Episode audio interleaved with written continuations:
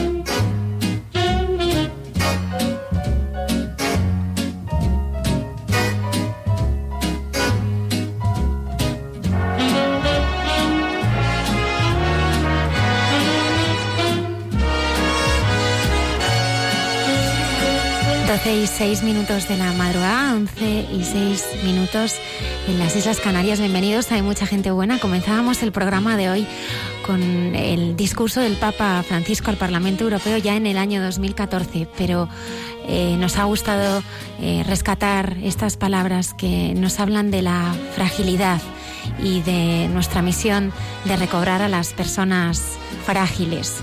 Esta noche tenemos con nosotros Martín Candela, seminarista de Urgel, aunque él es murciano, tiene 25 años, es el pequeño de tres hermanos y está en el tercer curso del seminario. Está vinculado al camino neocatecumenal y nos contará por qué le gusta tanto la frase vosotros sois la sal de la tierra. 16 años, nada menos que 16 años. Eh, Francisca, misionera de María y religiosa nacida en Corea, lleva entregándose eh, al Señor. Buenas noches. Buenas noches. ¿Cómo estás? Bien. Muy bien, es español, ¿eh? Ah, muchas gracias. Procuro. Ya 16 años. ¿Y cuántos en España? Ah, llevo cuatro años en España. Me comentabas eh, al venir hacia aquí que trabajabas en el hospital eh, San Francisco, que es de la Orden Franciscana Misioneros de María. Exacto. Bueno, pues ella va a compartir esta noche con todos nuestros oyentes eh, su historia de encuentro con el Señor. A los mandos esta noche el Padre Isaac Parra. Buenas noches, ¿qué tal? Muy bien. Qué bien se ve desde aquí. Se, se ve bien. Saludamos también a nuestros habituales colaboradores, la hermana Carmen Pérez, eh, César Cid, y os damos las gracias a los que tanto nos seguís ahora en directo como a través del podcast. Muchas gracias por estar ahí. Comenzamos.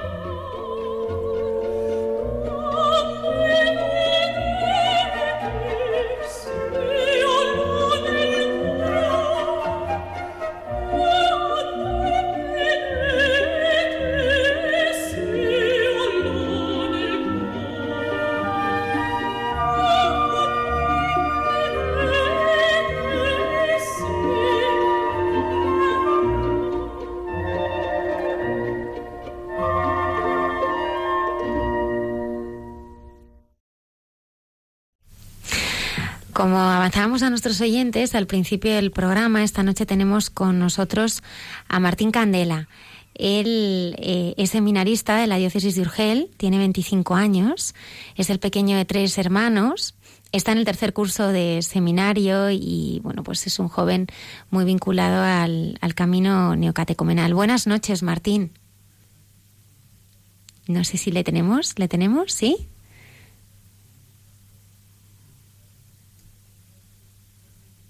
Pues le recuperamos eh, ahora mismo a Martín para mm, comentaros un poquito más de, su vida, deciros que sobrevivió a un atropello para ser sacerdote y que una de sus frases, eh, bueno, pues de esas que le han marcado más, han sido vosotros sois la sal de la tierra.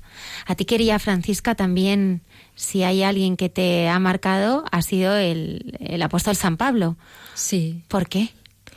Porque su conversión y encuentro con el Señor me impactó mucho. Y también dedicó para evangelizar, predicar al mundo, ¿no? Entonces, en ese sentido, me marcó mucho. Y me pidió que yo fuera una misionera, ¿no? También, como sí, él. Sí, sí. Buenas noches, Martín. Hola, buenas noches, ¿qué tal? Ya te oímos, ya te oímos. Bienvenido, bienvenido a Radio María y al programa de Mucha Gente Buena. Eh, Martín, estábamos comentando que una de las frases que, que más te gustan del Evangelio es eh, vosotros sois la sal de la tierra. ¿Por qué? Bueno, pues eh, yo pienso que nosotros los cristianos, ¿no? Y sobre todo por los jóvenes que, que queremos entregarnos a, al Señor, pues tenemos que, que, ser la sal de la tierra, ¿no? Tenemos que ser quien, quien transmita la vida, la palabra del Señor a, a la sociedad de hoy en día, ¿no? Tan secularizada. ¿Cómo era Martín eh, de pequeño y cuál era tu, tu, ambiente familiar, el ambiente familiar en el que tú has crecido? Bueno, pues eh, yo mi ambiente familiar siempre, yo me he criado en una familia cristiana, una familia de, una, del, del, seno cristiano. Mis padres son del movimiento de cursillo de cristiandad y, y, bueno, yo recuerdo cuando era pequeño pues que íbamos los viernes a, la, a las estrellas, a, a, recoger a, a, los nuevos cursillistas a la iglesia de los Jerónimos, a Murcia, donde está la Universidad de Locán. Y también mi familia ha estado muy vinculada a las cofradías y hermandades de, de mi ciudad, de Yecla. Y la Semana Santa pues también se ha vivido muy, muy intensamente, ¿no? Y cuando tenías 18 meses, ¿qué pasó? Bueno, pues yo llegó un momento en, en, mi vida personal, en mi vida de, de, fe, ¿no? Como adolescente, pues que yo me di cuenta de que yo necesitaba mm, tener este encuentro personal con Jesucristo, ¿no? Mm, yo veía que, la fe que me habían transmitido en mi casa, pues se me quedaba pequeña, ¿no? Necesitaba experimentar realmente a Jesucristo en mi vida y providencialmente me invitaron a hacer las catequesis de, del camino neocatecumenal en la parroquia y durante un periodo de, tiempo, de, camino, pues yo me vi interpelado, me vi llamado por el Señor a, ir en misión. Y estuve en un equipo itinerante dos años en, en Bélgica y el norte de Francia.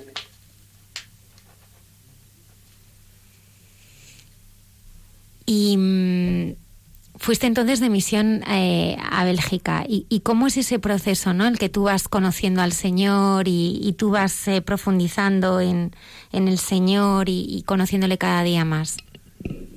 Bueno, pues fue un proceso. Bueno, es un proceso muy largo porque conocer al Señor, eso durará toda la vida, ¿no? Pero sí que, es verdad que, que cuando uno tiene esta experiencia, ¿no? Este encuentro con Jesucristo su vida cambia totalmente, ¿no? Todo lo ve desde, desde otra visión, desde otra mirada, y, y, uno realmente, la razón, no, no, no, no, puede entender la fe, pero sí con el testimonio, ¿no? De, de que Jesucristo está vivo, de que Jesucristo ha, ha, resucitado. Es una cosa impresionante.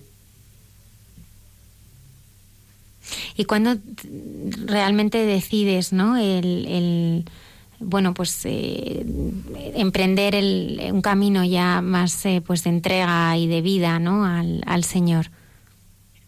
Bueno, pues eh, yo tengo que decir que desde pequeño yo siempre he sido monaguillo en mi parroquia, con, con mi hermandad siempre he salido de monaguillo delante del paso, con el incienso y tal.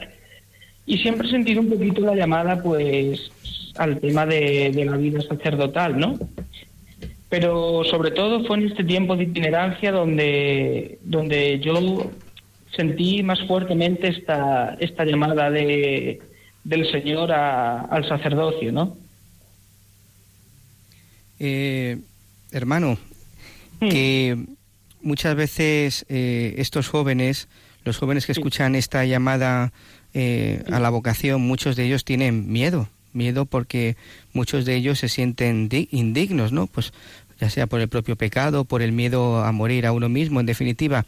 Eh, ¿Qué nos puedes decir a eso? Porque seguro que tú también sentiste este cierto miedo al seguimiento, ¿no? Porque, fíjate, Juan Pablo II cuando vino a, a España eh, hablaba precisamente de eso, ¿no? Si alguna vez escuchas eh, esta voz de Dios que te llama y te dice, sígueme, no tengas miedo, ¿no? No calles esa voz.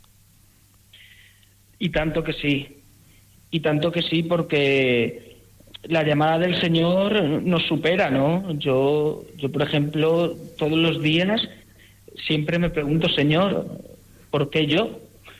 ¿No? Porque a lo mejor otra persona, ¿no? Otro joven que tiene más cualidades que yo, ¿por qué no le has llamado a él y a mí y a mí sí?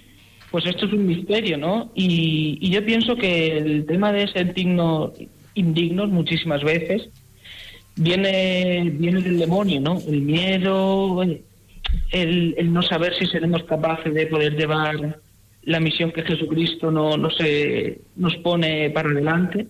Esto muchas veces viene del demonio que, que nos quiere cortar, ¿no? No quiere, no quiere que seamos felices.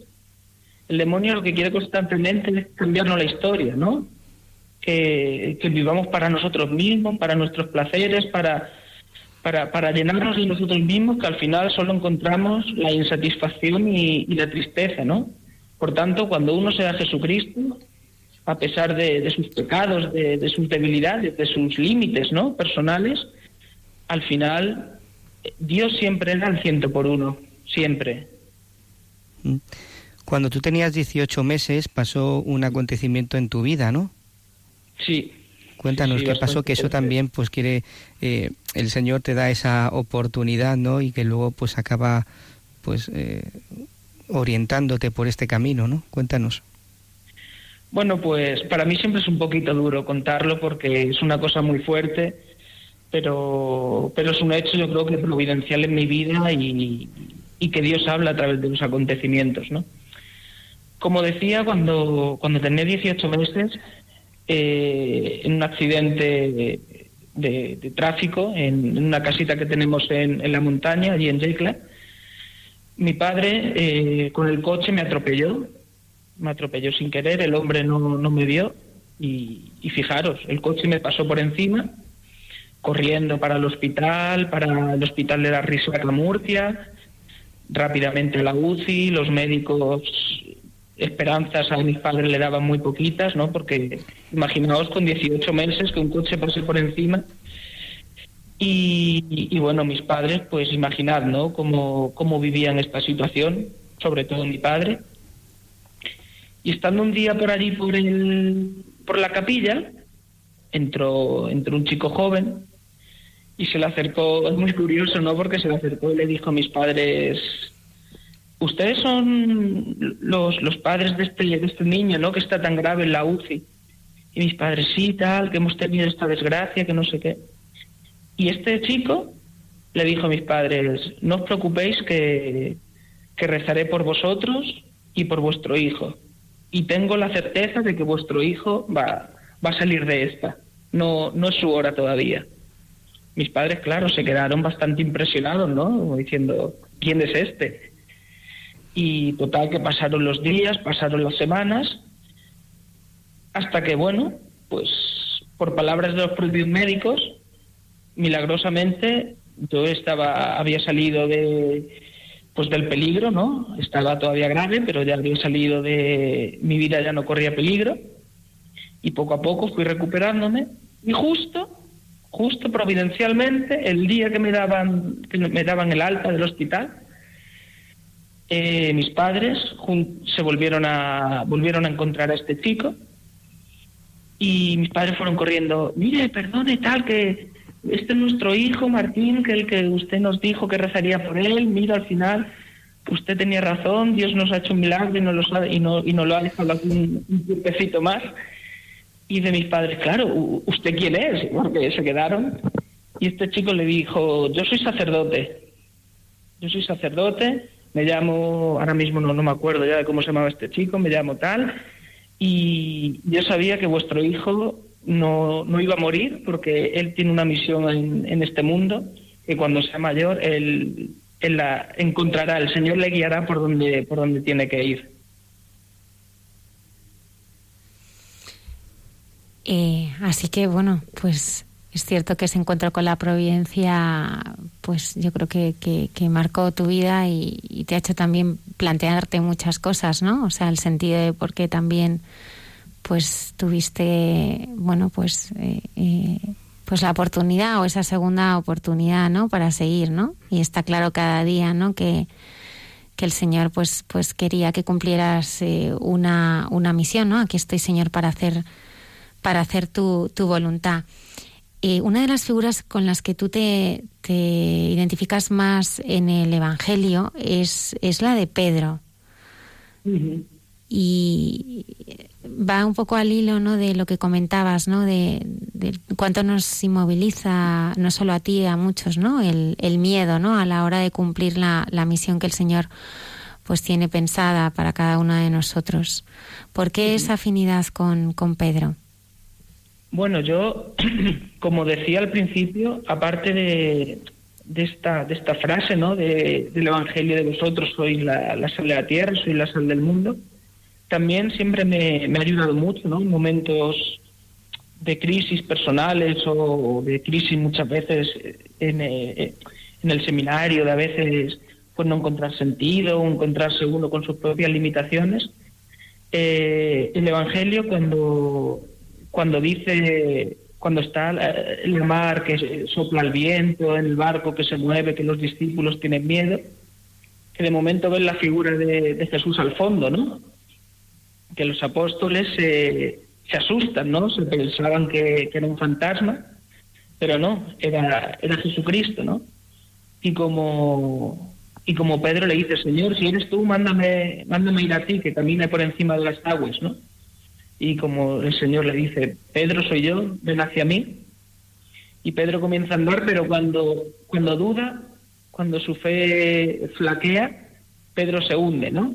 Entonces ahí está nuestro Señor que le coge de la mano y le dice, Pedro, ¿por qué has dudado, no? Hombre de poca fe. Entonces yo me veo reflejado aquí, ¿no? En esta, en esta figura de Pedro, como yo experimento todos los días que cuando yo dudo del Señor, cuando yo quiero hacer las cosas por mí mismo, me hundo, ¿no? Me hundo en las aguas de mis, de mis planes personales, de, mis angustias, de mis miedos, y como siempre el Señor está para, para rescatarme, ¿no? Para en el último momento echarme una mano y sacarme a flote. Esta, esta parte del Evangelio siempre, siempre me ha ayudado mucho también en mi vida espiritual, sobre todo en momentos pues más de, de tristeza o de momentos de que no acabamos de entender lo que Dios quiere, ¿no? Qué difícil es, Martín, eh, encontrarse con la propia debilidad y con la propia fragilidad, porque a nadie nos gusta, ¿no? Meternos en, en las basuras muchas veces del corazón, ¿no? Pero es verdad que, pues como el Señor nos invita siempre a mirar de frente, a mirarle a Él, ¿no? Porque cuando él, cuando nosotros le miramos a Él, eh, nos damos cuenta de que Él nos mira con otra mirada, ¿no? Y tanto, sí, sí, claro que sí. Nosotros, esto nos pasa, Padre, porque muchas veces somos, somos orgullosos, ¿no? Somos, somos soberbios y nos creemos pues que, nosotros no fallamos, ¿no?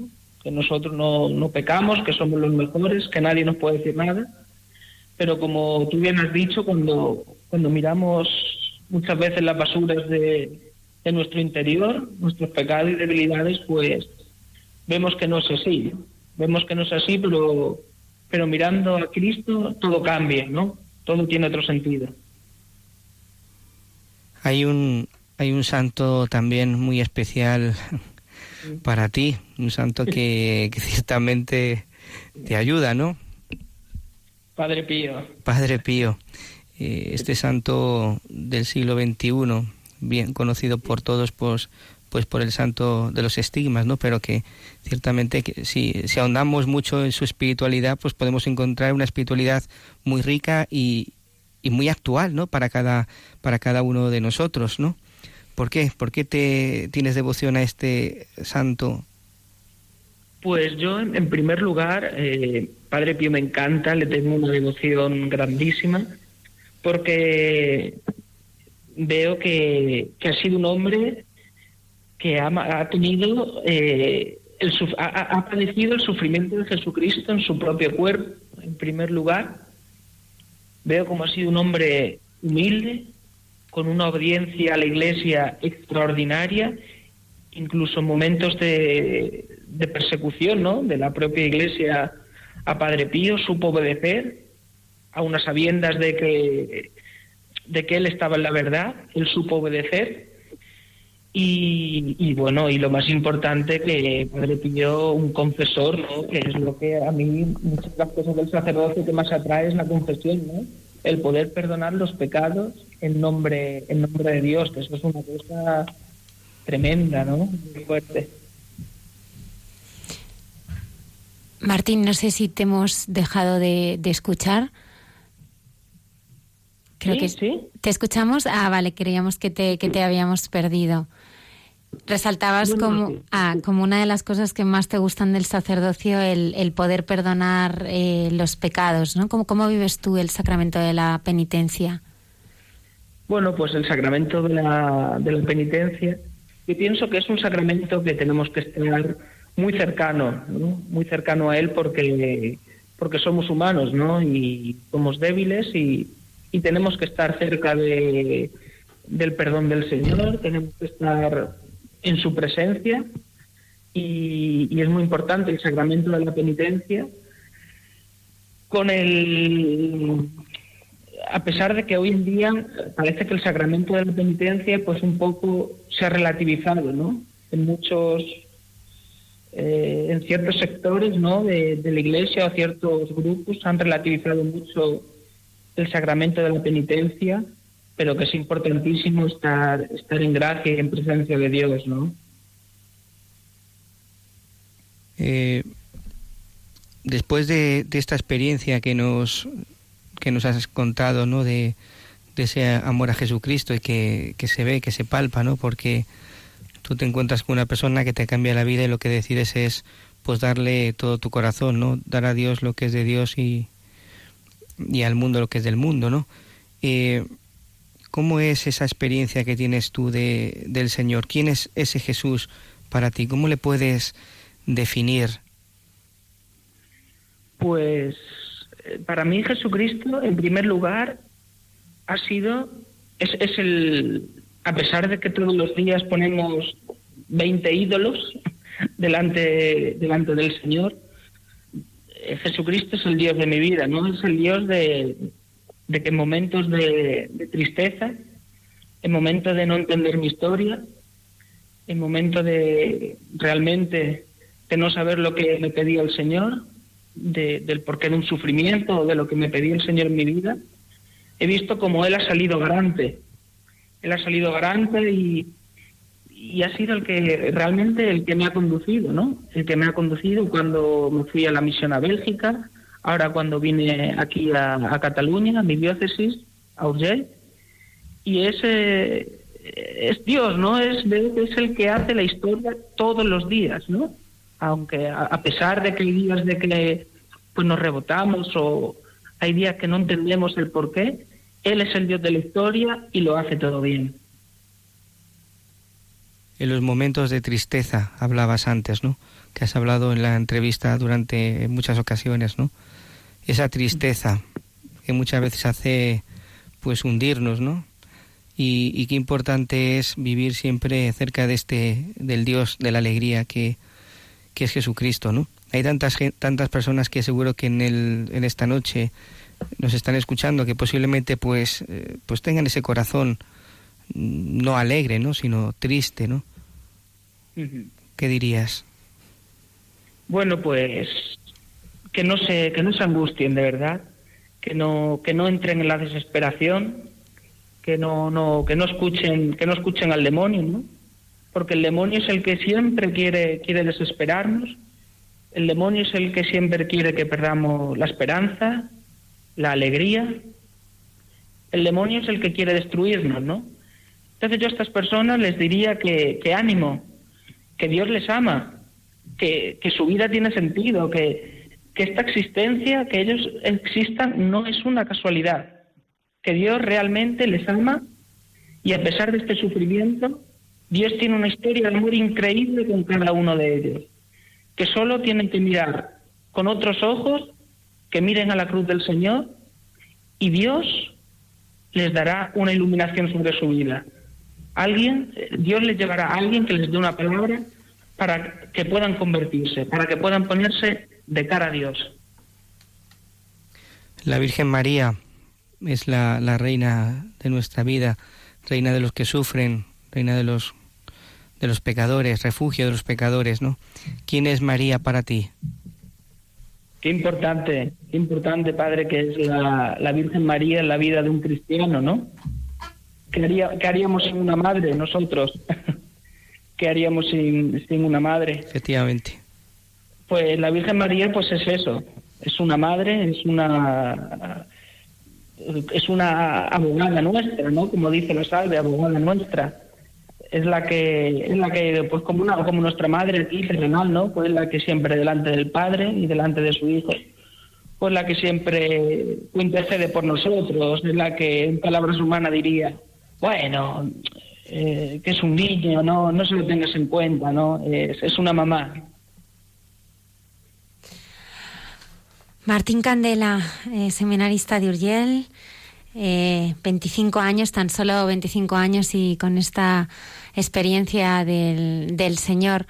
Muchísimas gracias por haber estado esta noche con nosotros. Te invitamos porque en, bueno, en muy, muy poquito estará con nosotros, está ya con nosotros la religiosa eh, Francisca, eh, coreana, que también tiene una, una historia, ¿verdad?, de entrega y búsqueda del, del Señor muy grande.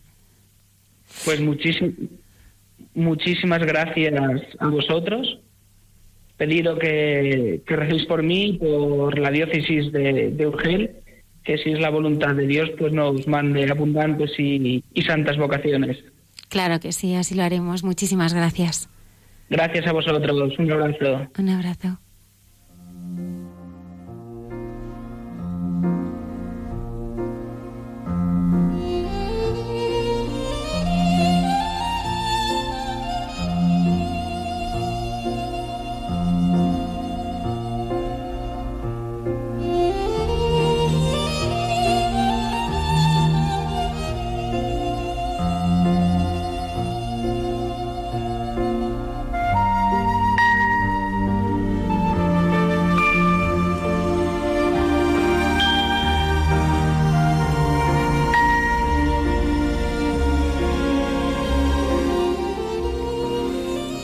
Continuamente tenía que aprender a aceptar la voluntad de Dios. No como me gustaría que fuese, no como podría haber sido, sino como era realmente en ese momento. Y fue a través de esa lucha como llegaron el crecimiento espiritual y un mayor discernimiento de su voluntad. Las dudas muchas veces seguían ahí a veces casi la desesperación. La única razón que me sostenía entonces era la fe. Solo la fe me permitía ver a Dios presente en toda circunstancia.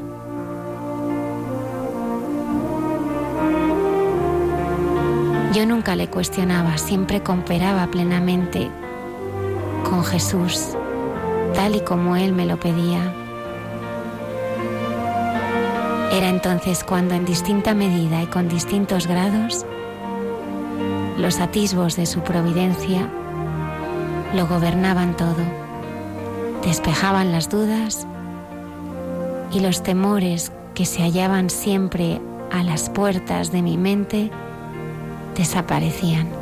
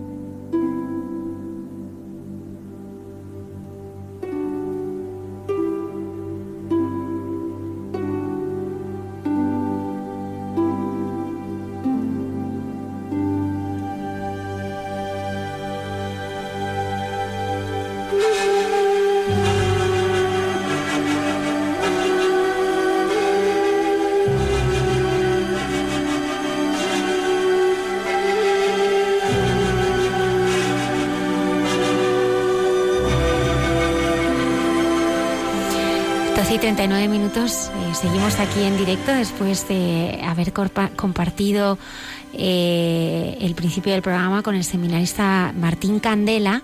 Ahora vamos a dar paso al padre Alberto Rollo con la sección Santos de Andar por Casa. El padre Alberto Rollo es consultor para la Congregación de la Causa de los Santos en Roma y se ha propuesto que cada viernes conozcamos la espiritualidad de eh, algún santo eh, no tan conocido.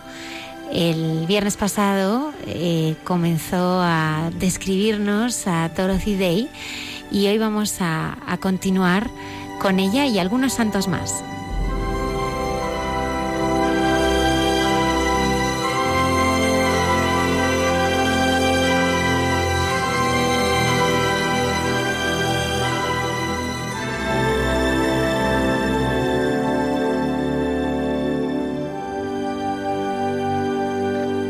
Noches a todos los oyentes de Radio María. La semana pasada, por motivos técnicos, no pudimos concluir la historia de Dorothy Day. La verdad es que nos quedamos en la parte menos bonita, porque habíamos visto su juventud, una juventud difícil en la cual había llevado una vida bastante desarreglada, como os acordáis, y luego también después de su conversión habíamos hablado de la parte del activismo como pacifista, de sus obras de caridad, de cómo había fundado junto con otro activista también que se había convertido, que había sido religioso y que había decidido llevar una vida célibe, como ella hizo después de tener a su hija, pues entre los dos habían fundado la institución de Catholic Worker en Nueva York. Y esa institución había ayudado muchísimo durante el tiempo de la depresión económica y antes de la Segunda Guerra Mundial y después de la guerra a tantos pobres de las ciudades de Estados Unidos, ya que se extendió por todo el país. Habíamos visto toda esta fase suya, pero claro, nos falta ver por qué se ha considerado una mujer santa, por qué la Iglesia ha visto en ella la heroicidad de las virtudes.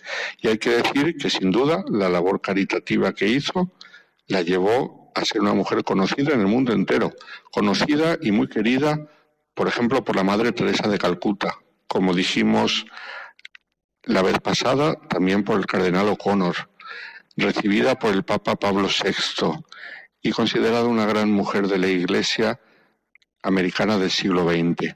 Pero no solamente por la labor que hizo, a nosotros nos interesa la santidad. ¿Por qué podemos considerar a Dorothy Day una santa? Pues por el grandísimo enamoramiento con el que vivió su vida cristiana. Una vez convertida, una vez bautizada, esto lo vimos la semana pasada, una vez que decidió dedicarse a las cosas de Dios, decidió no casarse, solamente dedicarse a hacer el bien en el nombre del Señor, pues llevó una vida de oración profunda. Era una mujer que todos los días acudía a misa y se quedaba mucho tiempo en oración. Escribió cosas hermosísimas sobre la Eucaristía y sobre su relación con el Señor. Una mujer tiernamente devota de la Santísima Virgen. Una mujer que vivió pobremente y que todo el dinero que conseguía lo daba a los pobres. Se la recuerda como una mujer humilde, paciente, bondadosa, y por eso dejó una huella tan profunda, no solamente como organizadora de obras de caridad, que eso ya sería algo bueno y que, bueno, en el mundo en el que vivimos, gente que se dedica a hacer el bien, siempre es importante, pero nosotros la recordamos como una mujer santa, santa por las calles de Nueva York. Y esto me lleva a conectar con el tema con el que quería tratar hoy. Quería dedicar varias sesiones, varios de estos programas, a hablar de los santos que hubo por las calles de Nueva York. Después hablaremos de santos por las calles de Madrid, santos por las calles de Barcelona, santos por las calles de Lima y de otros sitios. Pero santos de andar por casa, ahora se quiere centrar un poquito en una ciudad tan importante y tan mediática como es Nueva York. ¿Y por qué?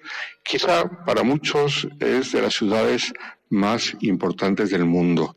Es conocida por las series de televisión, por las películas, como una ciudad de lujo, de mucho dinero, una ciudad de poder, una ciudad de economía, una ciudad a veces mm, de malas costumbres.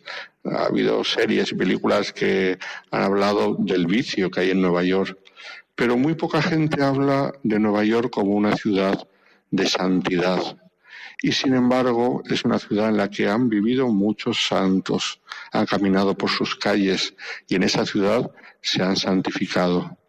Santos por las calles de Nueva York. La ciudad de Nueva York es una ciudad en la cual la práctica religiosa es muy alta. Los católicos acuden con mucha frecuencia a misa. Tiene un índice de práctica religiosa, por ejemplo, más alto que el que podemos tener como media en nuestro país, en España.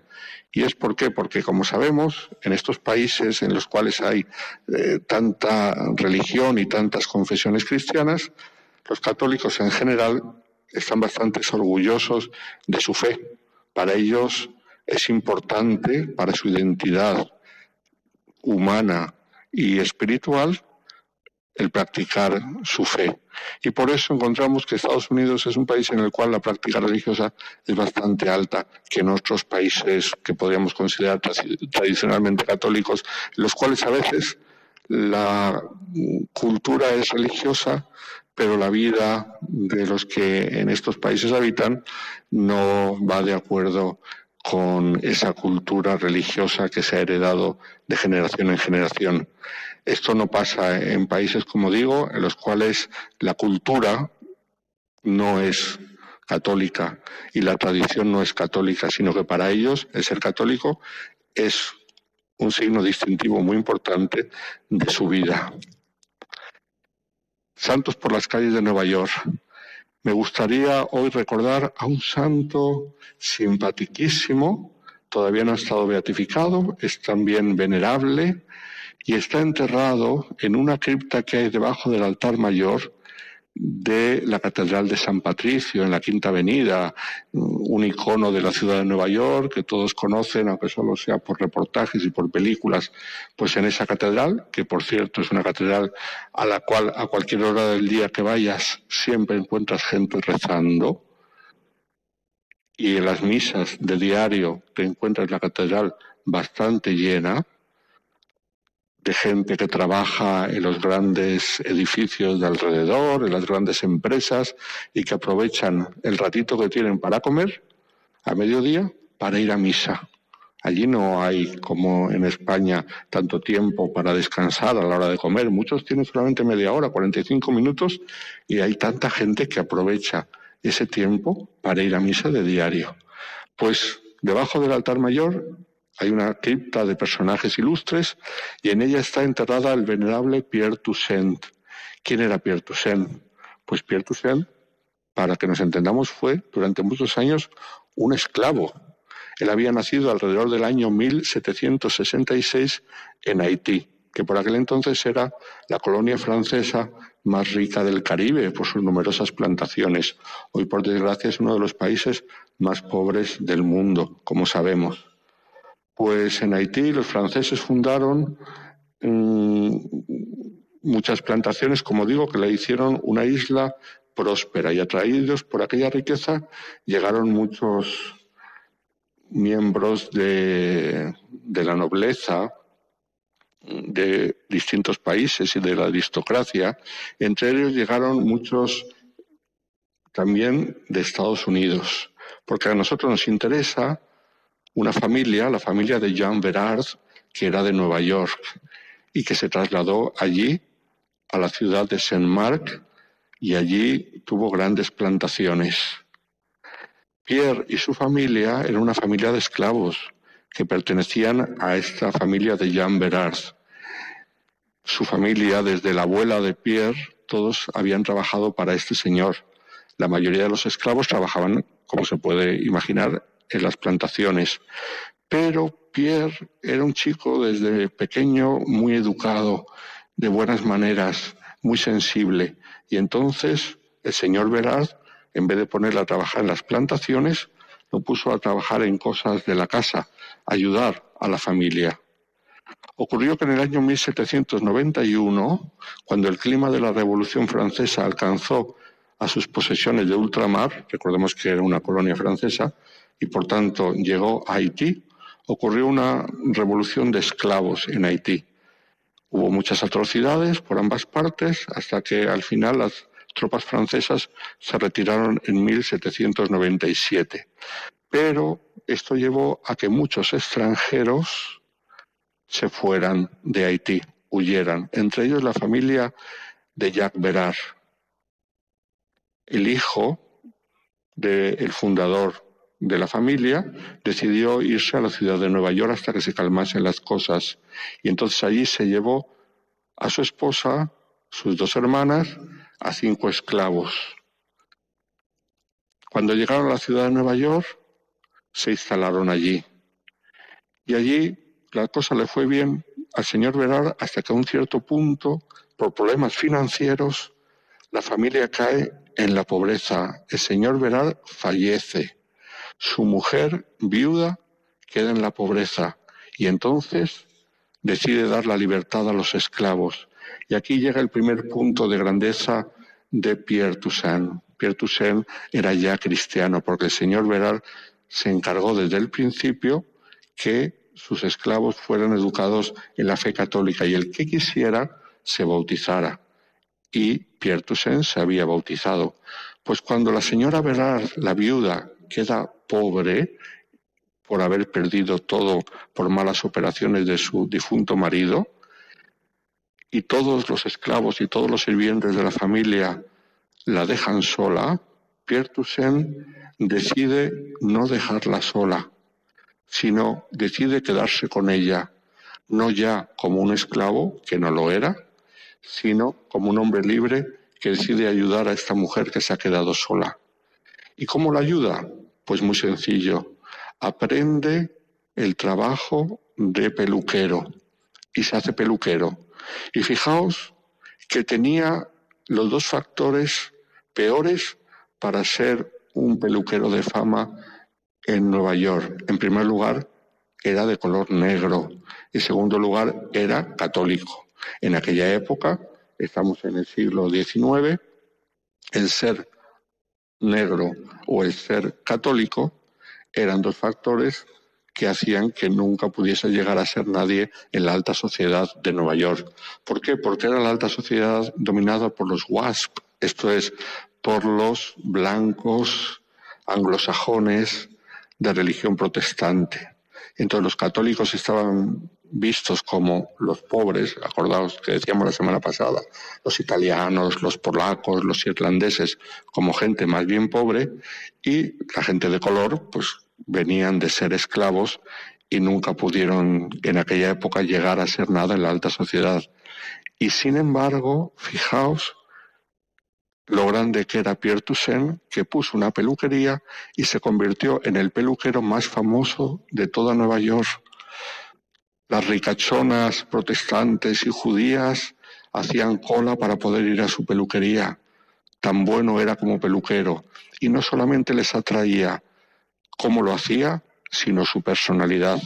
Su personalidad llamaba la atención por su bondad. Pierre se casó, no tuvo hijos, adoptó unos hijos y mientras su antigua dueña vivió, él la cuidó, él la sostuvo económicamente. Para que veamos hoy en día que tanto se habla de las reivindicaciones y de las memorias históricas, este hombre había sido esclavo y no solamente no tuvo cuenta de aquello, sino que recordó con cariño a aquellos que habían sido sus dueños y a su antigua doña la trató hasta el final de su vida. Es un hombre que se santificó con la misa diaria, volvemos a lo mismo, con la oración, con las obras de bien. Y fue recordado en Nueva York y todavía viene recordado como la figura de aquel barbero, aquel peluquero tan bueno, tan caritativo, tan acogedor, con el que todo el mundo quería estar. Pierre Toussaint murió ya a mediados del siglo XIX y dejó esta huella en aquella ciudad de tanta riqueza, de tanto lujo, de tanto poder, la huella de la bondad en su sencillez, la huella de que el que tiene un corazón humilde atrae, el que tiene un corazón soberbio repele. Él, como el Señor, pasó por el mundo haciendo el bien y aquella gente que a lo mejor no captó el mensaje religioso, sí que captó la bondad de su corazón. Él lo hizo por el Señor y hacia el Señor atrajo a mucha gente. Pues este es otro ejemplo de saltos por las calles de Nueva York y la semana que viene hablaremos de una gran santa que sufrió mucho convertirse al catolicismo. Ya lo veremos la semana próxima. Un abrazo a todos.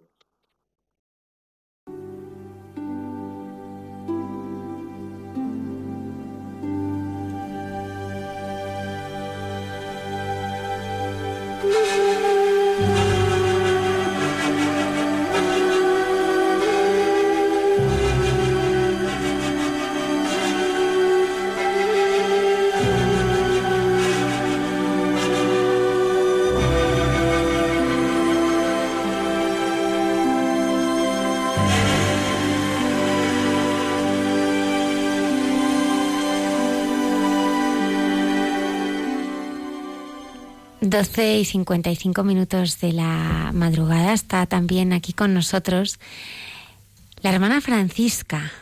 Ella es franciscana, misionera de María. Y ya, ¿quién te iba a decir a ti que llevas 16 años de religiosa? Sí. Mucho tiempo. Naciste en Corea. En Corea, en un pueblo de Corea del Sur. ¿Cuál es tu nombre en coreano? Me llamo Ko Hyung-hee. El significado es más bonito. ¿Cuál es? Eh, una chica brillante. Muy bien, una chica con luz y brillante. Y Hermana Francisca, tú eh, naciste en una familia atea. Sí. Tus padres no, no tenían fe, no creían. No, no, no. Eh, es bueno saberlo porque en Corea hay mucha historia de otra religión. Por ejemplo, más de mil años fue budismo. Y luego no es religión, pero, pero un confucianismo también ah, llevaba más de 500 años. ¿A ti desde pequeña hay algo en... ¿Dónde vivías exactamente? ¿En qué lugar de Corea? ¿Cómo se llamaba? Cholado. No creo que me salga igual de bien que a ti.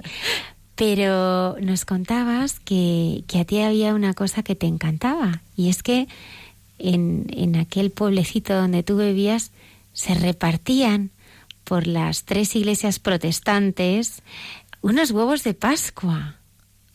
Ah, eso en mi niñez, ah, en Corea empieza el cole- colegio en marzo. Desde cuan- cuando tenemos ah, ocho años empieza el cole, ¿no? Entonces antes de ocho años no lo sabía cuál es Pascua y cuál es la iglesia y nada, ni nada. Y la Pascua viene después de primavera, ¿no? Y 22 de marzo. Entonces, cuando hacemos amigos y hablamos muchas cosas, después de un, año- un mes o un mes y medio, mis amigas trajeron los huevos de Pascua. Los protestantes comparten en Pascua los huevos como símbolo de resucitar. Y, mm, y tu hermana Francisca, a, a pesar de, de ser, eh, eh, bueno, de haberte eh, educado, crecido, ¿no? En, en una familia que era totalmente atea, tú en tu corazón tenías inquietud, ¿no? Por acercarte a, estas iglesias protestantes. Con mis amigas iba a la iglesia, pero de protestante, porque no había catolicismo allá. Y desde, no lo sé desde cuándo, pero tenía muchas preguntas en mi corazón. Mm, ¿Quién soy yo? ¿De dónde vengo? ¿Y a dónde voy? ¿Cómo vive en este mundo? ¿no? Y siempre tenía duda y nadie me daba las- Respuesta. respuesta, ¿no? Entonces, cuando iba a la iglesia, los pastores nos decían de Jesús y del cielo, del tal, y cuáles um, para mejorar el, mundo y tal. Entonces me gustaba mucho lo que decían ellos, ¿no? Y iba poco a poco, pero mis padres no querían. Me impedían muchas cosas y siempre los domingos me llamaba para que hiciera algo, algo para la casa. Tenía deseo, pero iba creciendo mucho. Antes de bachiller no podía ir lo que yo quería. Mm, Entonces, cuando tenía edad de entrar al bachiller, tenía que salir del pueblo porque no había un colegio tan bueno para mí ahí, ¿no? Y como tenía que marcharme de mi casa y tenía un poco de libertad, entonces aproveché este momento. Iba a la iglesia con mis amigas y preguntaba muchas cosas que yo tenía dentro de mí a los pastores. Los pastores me aconsejaban que rezara mucho y leera mucho, mucho la Biblia. Entonces, como soy muy obediente, también era obediente. Entonces, lo que me decían ellos, yo obedecía. Y cada vez más rezaba y leía la Biblia a mí me parecía es una llamada para ser evangelizar al mundo. Primero yo sentía así. Poco a poco me identificaba que soy una amada del Señor. Y la muerte de Jesús me chocó un montón. Cómo entrega su vida para mí y para el mundo, ¿no?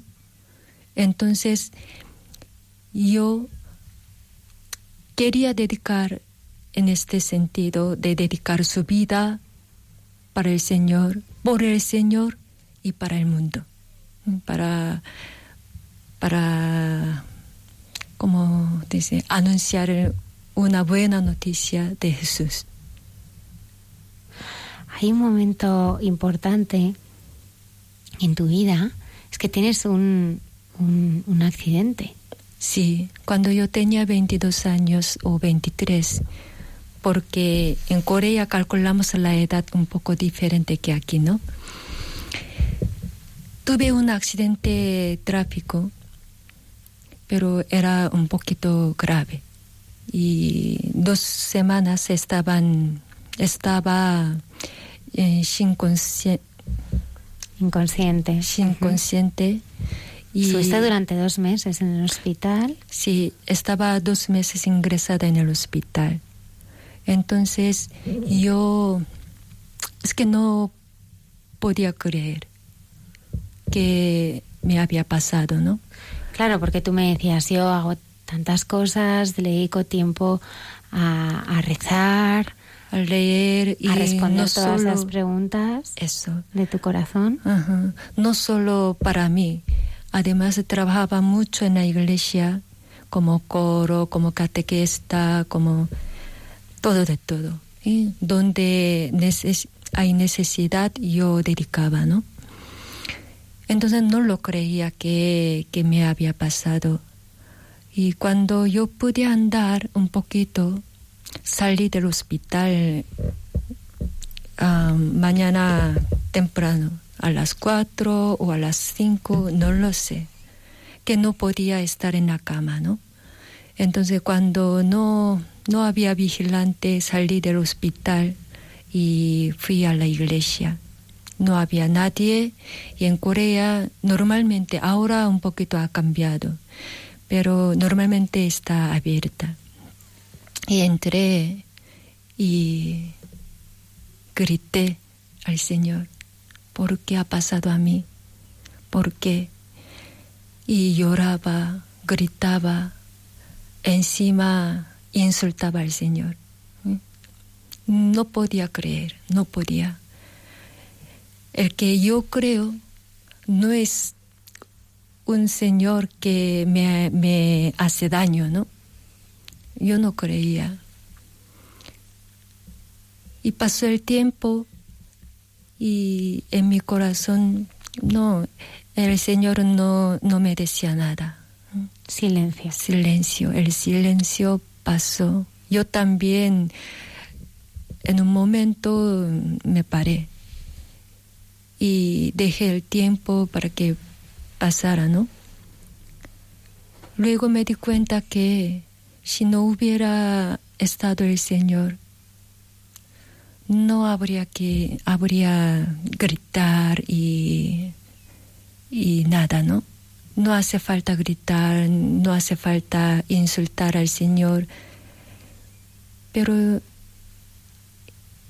como el Señor existe, yo decía al Señor, yo lloraba delante del Señor, yo insultaba,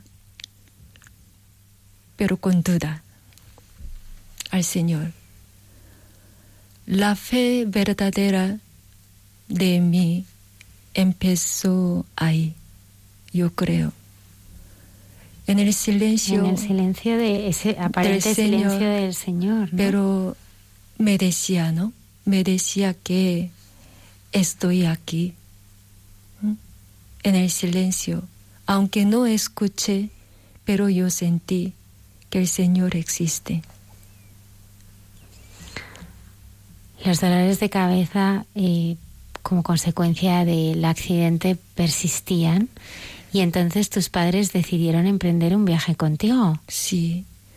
Ellos decidieron que, que iba a llevar a mí al Seúl, que es capital, capital de Corea del Sur. Entonces hay, hay muchos hospitales buenos. Mejor hospital está en, Seúl. Entonces mi padre quería llevarme eh, donde hay médico bueno. Entonces me llevó. En Seúl no teníamos ni un pariente y yo tenía que buscar a un piso o a una residencia. Y al final ahí me encontré una residencia donde trabajaban las franciscanas misioneras de María y me aceptaron. Había solamente una condición para estar en la residencia. Sí. ¿Cuál era? Las hermanas no miraban quién soy yo, ¿no? ¿Qué educación tiene? ¿Qué, qué familia tengo yo? No miraban nada solo me ponía una vez al mes, tenía que estar en una misa que había en la residencia con los eh, ah, compañeros, ¿no? Compañeras, no había chicos, compañeros. Desde ahí iba andando a la misa, ¿no? como yo creía en el Señor, cuando las chicas uh, iban, iban a comulgar, y yo veía que, que yo también uh, tengo derecho de, de, de comulgar, ¿no? Porque yo creía. Yo creía, no, yo creo el Señor que está en el Santísimo, Jesús ¿no? Eucaristía. Eso y sobre todo como tenía muchas palabras de la Biblia, cuando cantaban las chicas, Santo, Santo, Santo, y mi corazón estaba saltando, bailando, ¿sabes?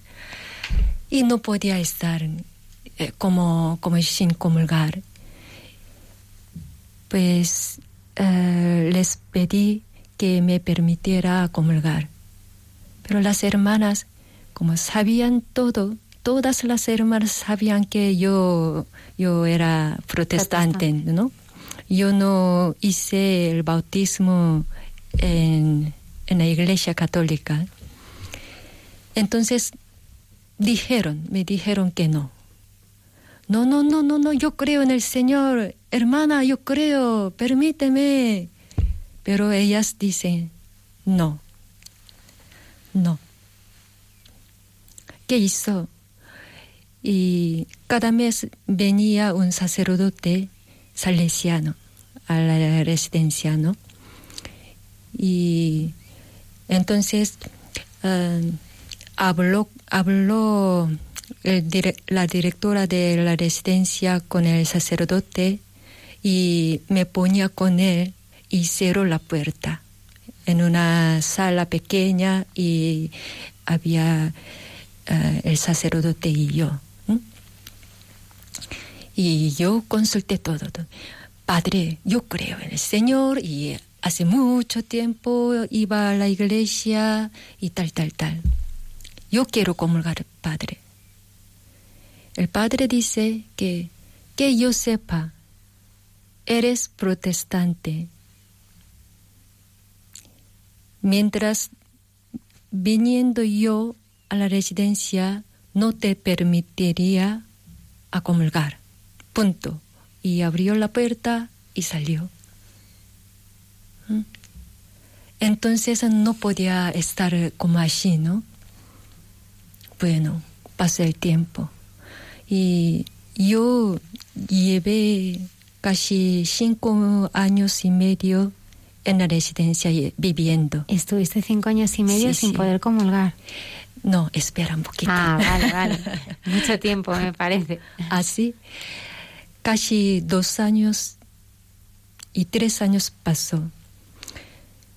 Y seguía rezando donde está, estaba capilla, porque ahora no existe la residencia. Eh, ¿Qué era para ti rezar, Francisca, en esos, en esos momentos? Porque tú siempre hablas de, de esos momentos de intimidad con Jesús como estar. O sea, tú realmente en muchas ocasiones de tu vida el encuentro con el Señor lo has tenido en ese en ese silencio, en esa espera, en ese estar. Sí, sí. Yo buscaba a un lugar silencioso siempre, porque antes, antes de entrar en, la residencia, yo siempre cuando rezaba preguntaba, ¿no? Hablaba dentro de mí, dentro. Después del el accidente trópico que tuviste de moto, eso, de tráfico, sí. Entonces, después de saber que el Señor existe y yo creo en el Señor, desde entonces yo siempre ponía silencio. Cuando medito al Señor, yo pongo el silencio para escuchar su voz, para sentirme viva y sentirme el Señor está vivo, que está aquí, ¿no? Entonces, yo siempre me ponía silencio, buscaba un momento de silencio también. En la residencia que pasó, por la mañana, cuando estaban durmiendo las chicas, yo bajaba a la capilla para estar para estar donde hay Santísimo y buscando eh, donde hay eh, sin ruido, ¿no?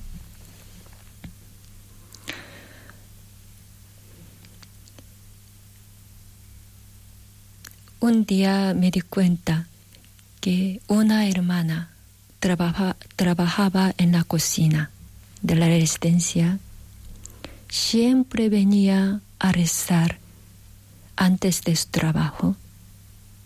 Antes de a las 5, a las 4, siempre venía. Ella está en Sudamérica ahora como misionera. Yo también tenía duda de las hermanas mientras viviendo allá, ¿no? Porque las hermanas dedicaban mucho a las chicas. La verdad es que pagábamos un poquito, simbólicamente pagábamos, pero las hermanas trabajan por nosotras con mucha alegría y dedicaba su vida totalmente a cuidaros. Claro. Entonces siempre tenía duda cómo dedicar a nosotras, ¿no? Sí, cómo, cómo hacían o sea, de dónde salía la fuerza, ¿no? Para esa entrega. Exactamente. Y esa dedicación. Eso, Que les impulsaba, ¿no? Eso, eso. ¿De dónde sacaban? ¿De dónde viene esta fuerza como una chica más o menos que yo o más, más pequeña? Pero trabajaba, trabajar es amor para mí. Trabajaba totalmente entregada a nosotras. Entonces mm, me impactó bastante y mientras rezando en la capilla yo miraba con la boca abierta, ¿no? ¿Cómo? ¿Cómo? A esta hermana que se levantaba mucho antes de, empezar sus tareas en la cocina. Mm. Si no sacar la fuerza del Santísimo, no podrían, yo creo. Entonces yo admiraba a ellas, ¿no? Pasó el tiempo. Un día una compañera de mi habitación me dijo que, Francisca, voy a entrar en agosto al convento. Pero bueno, ¿cómo puede una chica que vive conmigo puede entrar en el convento? ¿Quieres ser una religiosa. Sí, pero las religiosas no vienen de desde nacimiento, pregunté yo, porque no lo sabía. Sabía que yo creía que serían desde nacimiento, eh, como los santos de la Biblia y aparte en el Señor desde pequeño, ¿no? Entonces yo creía que desde nacimiento o desde su niñez eh, recibirían la vocación, ¿no? Pero no era así. Mi compañera tenía la misma edad que yo y vivía más o menos que yo. Quiero decir, la vida no era especial. Yo sorprendí mucho y fui corriendo a las hermanas. Hermanas, ¿eh? que se llama Verónica. Verónica va a entrar al convento, va a vivir con vosotras. Sí. Pero ¿por qué yo no puedo? Pregunté, no lo sé. ¿Por qué pregunté así? Entonces me dijo la directora de la residencia que Francisca, para entrar en el convento, tú tienes que ser bautizada. ¿Por qué no me, no me das el, bautismo? Dame. Sin saber nada les dije, ¿no? Entonces, ellas prepararon por mí una catequesis, pero un cortito tiempo, porque ya tenía formación de fe. Y este mismo año me bauticé con 28 años. No lo sabía. Yo tenía preocupación de mis padres, ¿sabes? Porque siempre me impedía, impedía ir a la iglesia y ser una misionera tampoco. Entonces tenía mucha preocupación, pero durante largo tiempo yo rezaba al Señor para que convirtieran mis padres, ¿no? No paraba ni un día, siempre estaba en la lista de mi oración.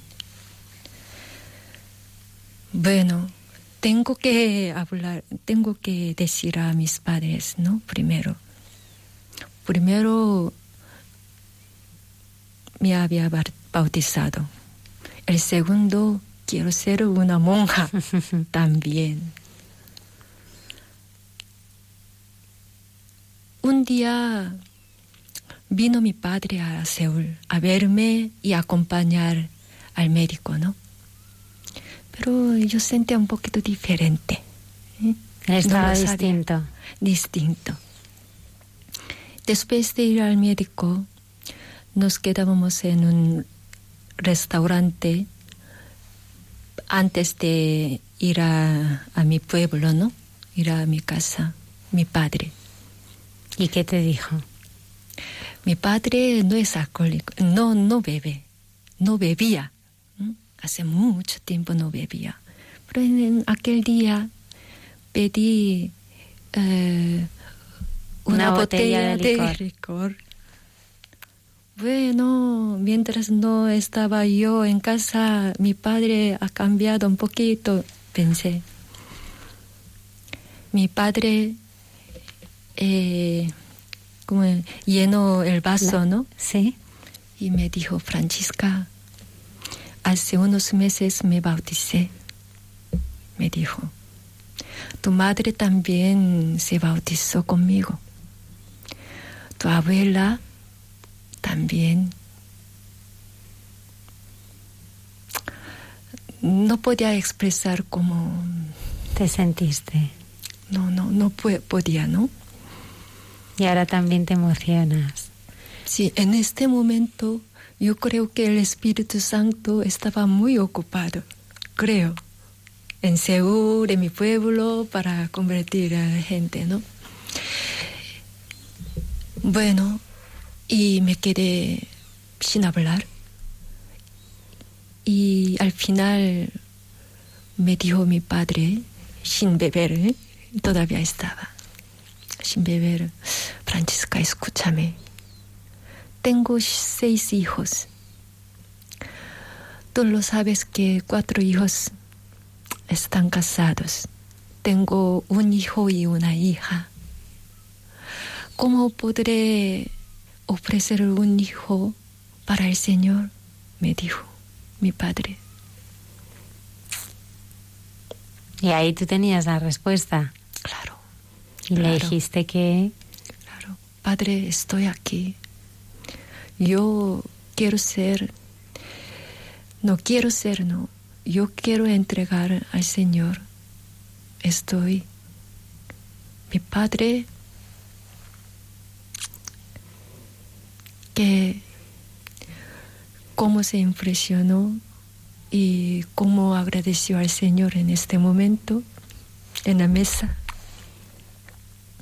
y se fue muy contento. Francisca, llevas ya 16 años de religiosa. ¿Quién te iba a decir a ti que, que ibas a entrar eh, mm. con las franciscanas y que ibas a, a, a, vivir entregada ¿no? a esa llamada que había sentido tu corazón? Es que, no sé, eh, te he dicho que hay tres veces que tenemos que escribir biografía, ¿no? Y antes de entrar en el convento. Escribir sobre tu vida. Mi vida. Y después de prenoviciado y después de hacer primer voto, también escribimos una biografía, ¿no? yo veía que hay un cambio que cada etapa que me chocó, ahí estaba el Señor. Hay unas palabras de Isaías que han iluminado siempre tu vida, ¿no? Sí. Mm. Isaías 41, eh, versos 10. Que habla que el Señor está siempre contigo. leerme, sí. Es que cada vez más cuando tenía miedo, en mi oración siempre salía dentro de mi corazón, ¿no? Y la historia de tu vocación es de una persona que, que siempre ha, sentido muy cerca al Señor, que nunca la ha abandonado.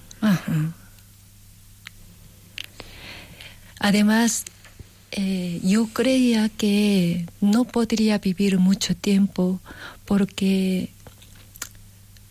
que lo que yo no esperaba, ¿no?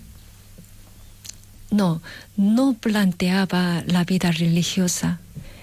Entonces yo tenía mucha, mucho miedo de vivir y cómo relacionar con las monjas y con mis compañeras, tal. Pero otro lado estaba enamorando poco a poco a María, a Francisco y los escritos de Francisco me iluminaba mucho. Me iluminaba la vida, me iluminaba mi pasado y todavía sigue llamándome para que, como se dice, ah, la iglesia mejor y el mundo mejor. Sigue llamándote una llamada, sigue siendo una llamada para evangelizar, para formar parte de la iglesia. Eso, forma parte de, de San Francisco también. Para este mundo que tiene mucho sentido, yo creo, cuando leí Laudato Si, que escribió el Papa Francisco, me saltaba mucho me alegraba mucho porque la verdad es que el Espíritu Santo iluminó al Papa Francisco que en este mundo necesita otra vez la unión con el Señor, ¿no? Con la naturaleza y cuidar la casa común, todo. Francisca, eh, ¿realmente el Señor ha contestado a todas esas preguntas que tú cuando eras una niña formulabas en tu corazón. El Señor ha ido, ha ido contestando, ha ido dando esas respuestas que tú tenías. Claro, claro. Todavía estoy preguntando y escuchando. Eso llevaría para toda la vida, creo. Mm. Pero yo me siento muy amado. Muy amada. Ah, soy femenina, sí, muy amada por él. También me desean para que sea como él, entregar su vida totalmente por él, para él y para los demás. Si tuvieras que, mm, que decirle o explicarle o describir a una persona que no conoce a ese Jesús que tú has experimentado, ¿qué le dirías de él? Yo diría, el Señor está, el Señor está con nosotros, aunque no veamos, no nos sentimos, sentimos pero está en el silencio y en unas, unos gestos pequeños de los demás nos dice algo. Yo tengo mucha experiencia en Sri Lanka. Antes de hacer mm, votos perpetuos. Tuviste una, una, experiencia misionera en Sri Lanka. Sí, en Sri Lanka. Que te he dicho antes que ahí se habla el inglés la gente que tiene categoría sabe inglés y la gente sencilla habla sinhala y tamil. Y la pronunciación de inglés no entendía nada, ¿sabes? Nada. Yo llevé la cruz, ¿no? En la medalla de nuestra congregación y las hermanas nos esperaban en el aeropuerto. Por eso nos conocíamos. Pero primera palabra fue come. Decimos come, ven, aquí, ¿no? Ven. Y ellas me, me dijeron come. Entonces no lo conté desde el principio. Y la vida, ¿cómo fue? Dura, muy dura. Pero no me quedaba en el convento dentro. Dentro de mí tampoco. Y dentro del convento tampoco. Salías al encuentro de los demás. Eso. La gente sencilla y esperaba que vengan al encuentro en la iglesia. Entonces desde ahí yo veía dentro de, del corazón de ellos y los ojos, los gestos que me, han, habían hecho, todo era una mano del Señor. Me cuidaba, me amaba. Cuando terminó la experiencia, yo tenía dos dudas. ¿Cómo podría ser misionera fuera del país? Primero. Y cómo existe el Señor en cada persona, de los ojos, de gestos, de, de todo, ¿no? Y de la naturaleza también me dice algo, la presencia del Señor. Entonces, en este sentido, aunque yo tengo miedo de salir, pero el Señor estará esperándome donde me llama, ¿no? Por eso estoy aquí. Y ahora ya en España, aquí con las hermanas. Sí. Francisca, misionera de María, franciscana, 16 años ya de religiosa. Me gustaría terminar esta entrevista pidiéndote que nos rezaras en coreano el Padre Nuestro. Ah, encantada. Venga. Ok. Rézanoslo. 하늘에 계신 우리 아버지, 아버지 이름이 거룩히 빛나시며 아버지의 나라가 오시며 아버지의 뜻이 하늘에서와 같이 땅에서도 이루어지소서. 오늘 저희에게 일용할 양식을 주시고 저희에게 잘못한 일을 저희가 용서하듯이 저희를 용서하시고 저희를 유혹에 빠지지 않게 하시고 악에서 구하소서. 아멘.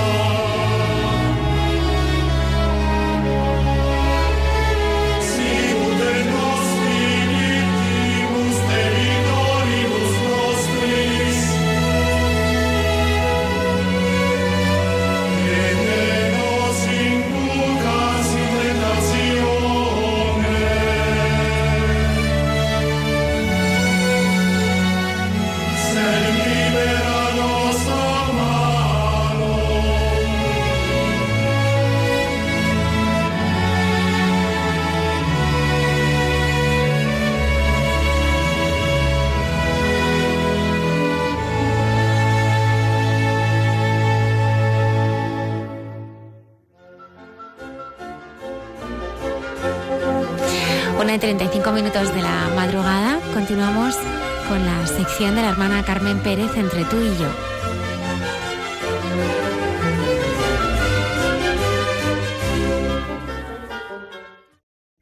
Buenas noches.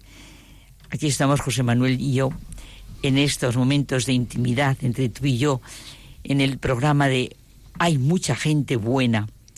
Ya lo creo que hay mucha gente buena, ¿verdad, Almudena? Y que vaya así por la vida. La semana pasada veíamos la condición veraz de Teresa de Jesús, la necesidad vital de la verdad en nuestra vida. ¿Te acuerdas, José Manuel? Sí. Pero hoy tú y yo hemos querido centrarnos en otra dimensión fundamental en la vida de Teresa de Jesús y en nuestra vida, de condición agradecida. Es que la gratitud, Carmen, es esencial en la vida. Ay, claro, esa es la expresión de un encuentro personal en la necesidad de la existencia. Por eso, tan necesaria en nuestra vida es tanto nuestra relación con Dios como con los demás. Es vital lo que es la gratitud. ¿Cómo se puede vivir sin experimentar la gratitud? Es que nuestra vida está de lleno en la dinámica del dar y el recibir. Es del verdad. recibir y del dar. Es verdad, José Manuel. Para empezar, hemos sido llamados a la vida por Dios y llamados a la vida en nuestra condición de hijos. Es imposible, dice Teresa de Jesús, tener ánimo para cosas grandes quien no entiende que está favorecida por Dios, quien no vive en un clima de gratuidad y por ello de gratitud, quien no se siente hijo, quien no siente que Dios nos amó primero. Que su amor es más grande que todos nuestros errores, equivocaciones, dificultades y sufrimientos. Es verdad, José Manuel. Por eso ella decía que con poquito que le tocaran con un alfiler lo notaba. No hay vida sin gratitud.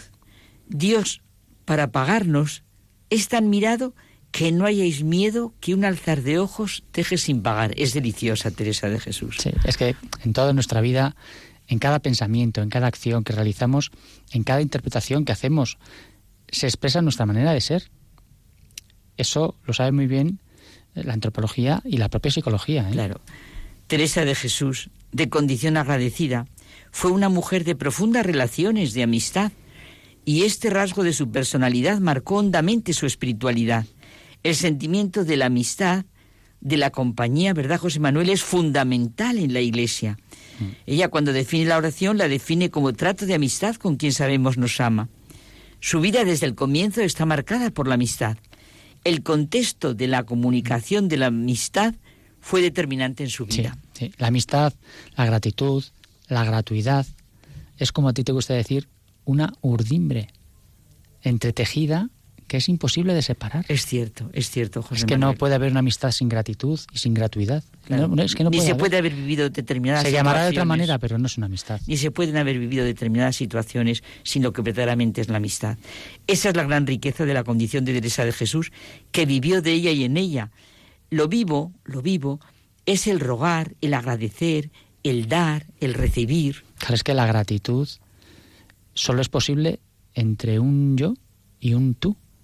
El agradecimiento solo es posible en el ámbito de la gratuidad y de la libertad.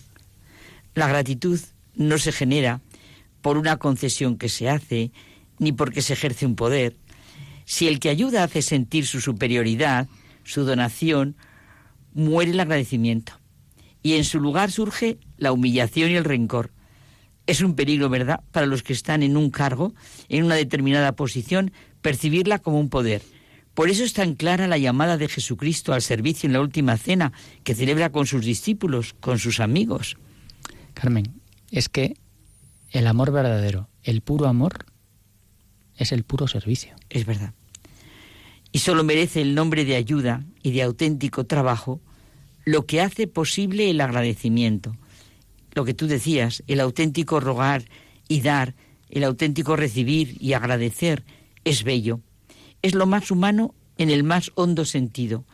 Se experimenta el gozo y se ilumina la vida. ¿De dónde brota esa alegría en Teresa de Jesús si no es de toda esta experiencia de vida? Carmen, es que en realidad es maravilloso sentir en la vida cómo el agradecimiento saca lo mejor de nosotros mismos. Nos hace fecundos. Cierto, ciertísimo. ¿Es, es posible una relación de amistad sin experimentar la gratuidad y la gratitud? ¿Son posibles relaciones humanas sin que esta condición que venimos comentando de Teresa, de Jesús, de condición veraz y agradecida, se puede? ¿Se puede andar por la vida así? No se puede. Sin ello. Mira, gran cosa es la amistad, dijo ya Aristóteles, pero la amistad no se da sin la verdad. Y un punto importantísimo, ¿eh? La verdad sin amor está muerta. Es un cuchillo. ¿No te parece? La verdad sin amor está muerta. Todo brota en Teresa de Jesús de su condición veraz y agradecida, que experimenta en las relaciones con las personas, en su vivencia de la amistad, preñada de gratitud. La fuente que hace posible esta experiencia, dice, es la firmeza y solidez del amor gratuito de Dios y de su relación de amistad con el hombre a través de Jesucristo. Es constante, tú lo has vivido, José Manuel, en nuestra liturgia, la acción de gracias. El dar y el agradecer nos elevan por encima del funcionamiento de la máquina. El mundo, como nos muestra Teresa de Jesús, es obra de Dios. Existe y existimos porque Dios lo ha querido, por un misterio de su amor. El saberlo forma parte de la conciencia del hombre, que es lo que tú y yo veníamos comentando, esa dependencia absoluta de Dios que genera en nosotros ese ir de otra manera por la vida. No hay cosa que comparar la gran hermosura del hombre y su gran capacidad, dice ella. Esta es la maravilla de las moradas o el castillo interior, o de las exclamaciones en las que Teresa recibe todo y se recibe, como veníamos tú y yo comentando, de la mano de Dios. Y el darle gracias forma parte de su actitud constante. Cuando uno lee a Teresa de Jesús, siente que todo se hace vivo entre Dios y ella, entre ella y las personas que trata, y las cosas, todo se hace auténtico. Es que se experimenta lo que puede cambiar nuestra vida, una condición veraz y agradecida ni más ni menos. Y por eso, José Manuel, para acabar, sentimos con ella, oh Dios, misericordia mía, ¿qué haré para que no deshaga yo las grandezas que vos hacéis conmigo? Qué tarde se han encendido mis deseos y qué temprano andabades vos, Señor, granjeando y llamando. ¿Verdad, José Manuel, que tú y yo experimentamos que la gratitud es esencial y fundamental en nuestra vida? No se puede vivir sin ella. Pues buenas noches.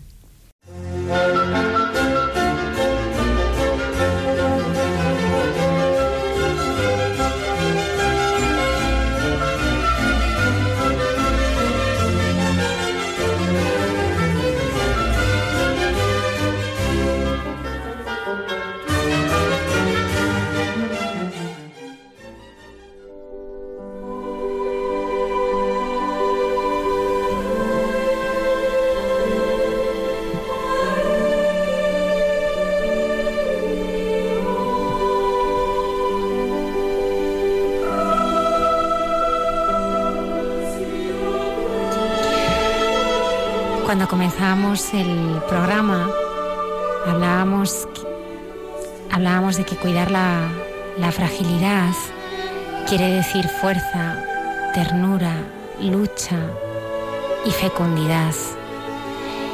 Y decíamos también que cuidar de la fragilidad de las personas significa proteger la memoria y la esperanza. Yo creo que hay un modelo del cuidado de, la fragilidad y de nosotros mismos, porque eso somos, ¿no? Somos seres eh, frágiles que únicamente nos podemos hacer fuertes en Cristo, porque como Él dice, sin mí no podéis hacer nada. Esta maestra del, del cuidado, de lo débil, de lo inútil, de lo que nadie quiere, es nuestra Madre, nuestra Madre María. El Papa Francisco le ha dedicado unas palabras y queríamos compartirlas con todos los oyentes porque nos ayudan a conocerla y a quererla un poco más si cabe.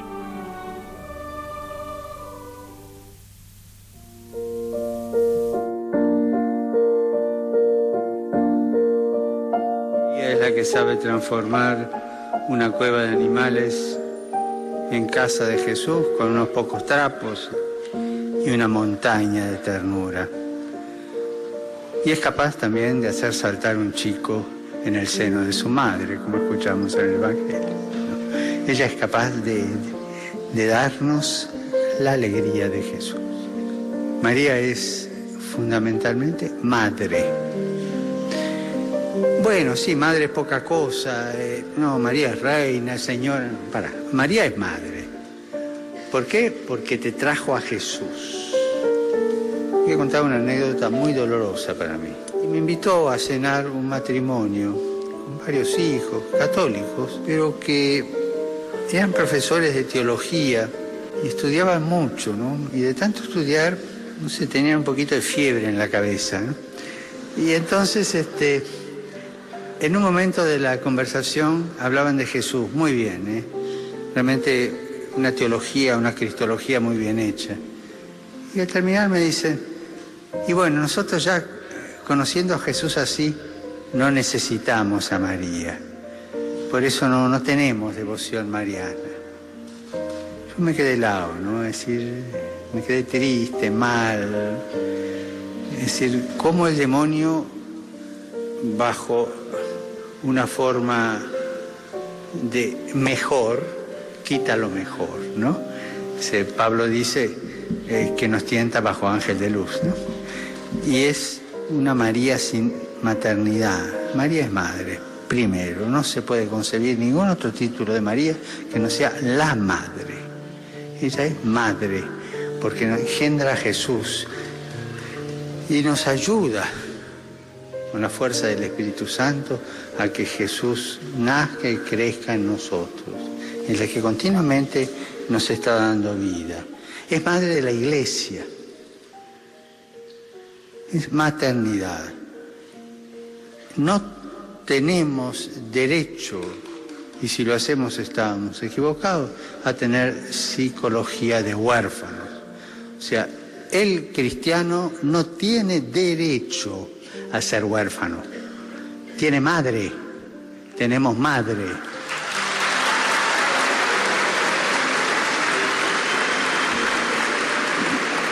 La madre no solo que nos da la vida, sino que nos educa en la fe.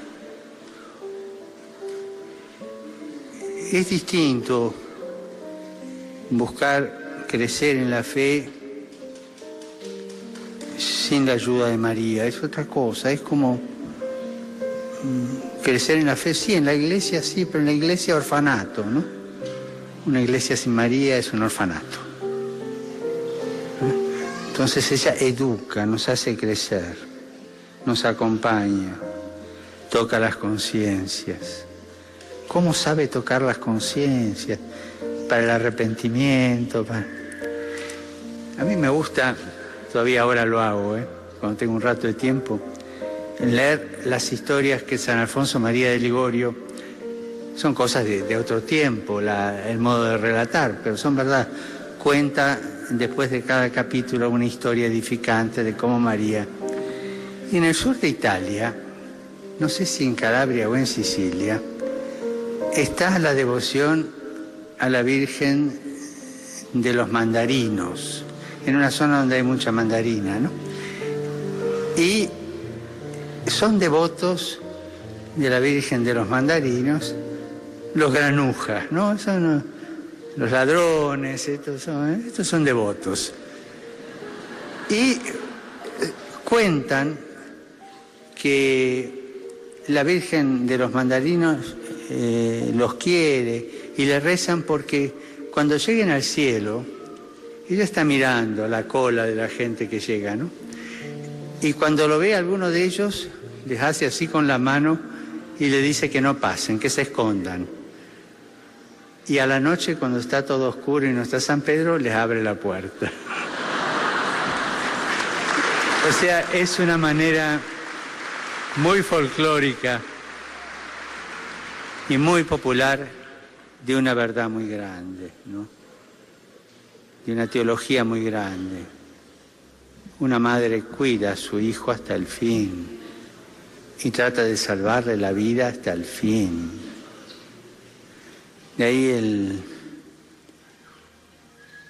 la tesis de San Alfonso María de Ligorio que un devoto de María no se condena, ¿no?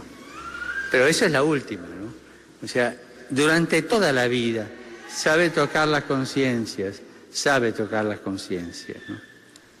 Y acompaña en eso, nos ayuda.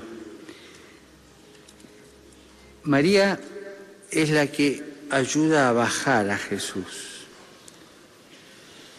en el abajamiento de Jesús, lo trae del cielo a convivir con nosotros. Y en la que mira, cuida, avisa,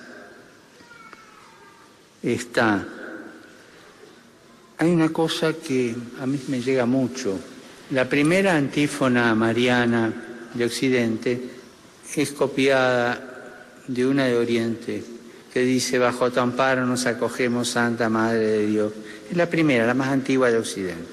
Pero eso viene de una tradición vieja que los místicos rusos, los monjes rusos, explicitan así en el momento, en los momentos de turbulencia espiritual, no queda otra que acogerse bajo el manto de la Santa Madre de Dios. Es la que protege, la que defiende. Acordémonos del Apocalipsis, la que sale con el chico en brazos corriendo para que el dragón no devore al chico. Por más que conozcamos a Jesús, nadie puede decir que es tan maduro como para prescindir de María.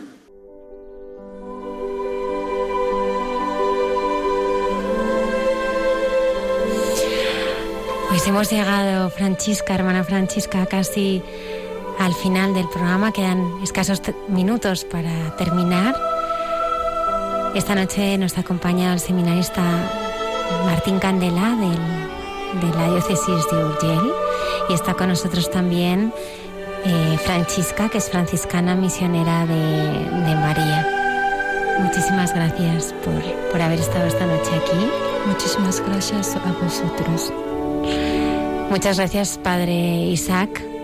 Muchas gracias, Almudena. Ha sido fantástico tenerte a los mandos. Qué cosa, ¿eh? Qué experiencia. Lo has hecho fenomenal. El próximo viernes tendremos ya aquí en directo a Luis y te puede tener aquí en la mesa del estudio. Recordamos a nuestros oyentes que pueden contactarnos a través de la dirección del correo del programa, hay mucha gente buena, arroba radimaria.es, a la que nos escribís y os contestamos y también a través de Facebook y Twitter.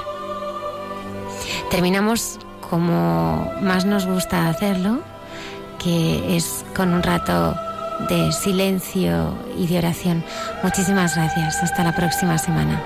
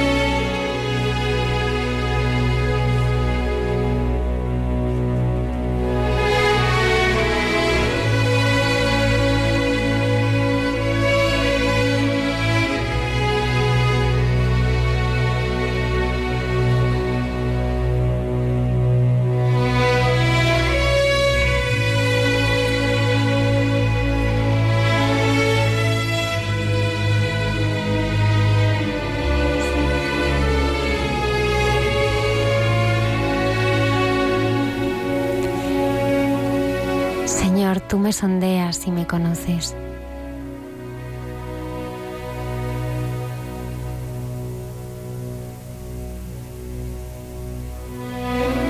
Tú sabes si me siento me levanto.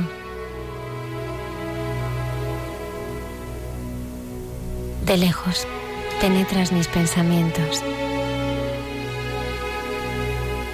Te das cuenta si camino o descanso. Todos mis pasos te son familiares.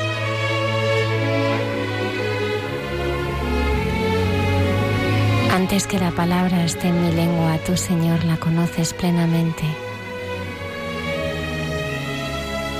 Me rodeas por detrás y por delante y tienes puesta tu mano sobre mí. ¿A dónde iré para estar lejos de tu espíritu? ¿A dónde iré lejos de tu presencia? Si subo al cielo, allí estás tú. Si metiendo en el abismo, allí estás presente. Si tomara las alas de la aurora y fuera a habitar en los confines del mar, también allí me llevaría tu mano y me sostendría tu derecha. Tú creaste mis entrañas. Me has tejido en el seno materno.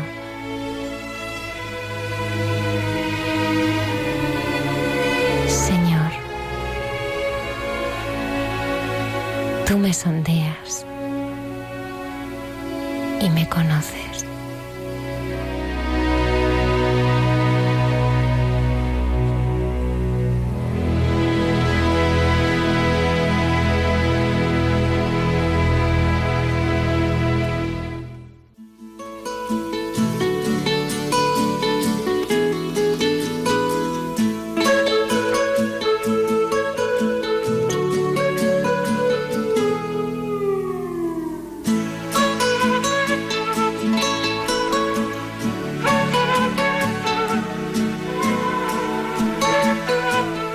Así finaliza en Radio María. Hay mucha gente buena. Un programa dirigido por Almudena Delgado.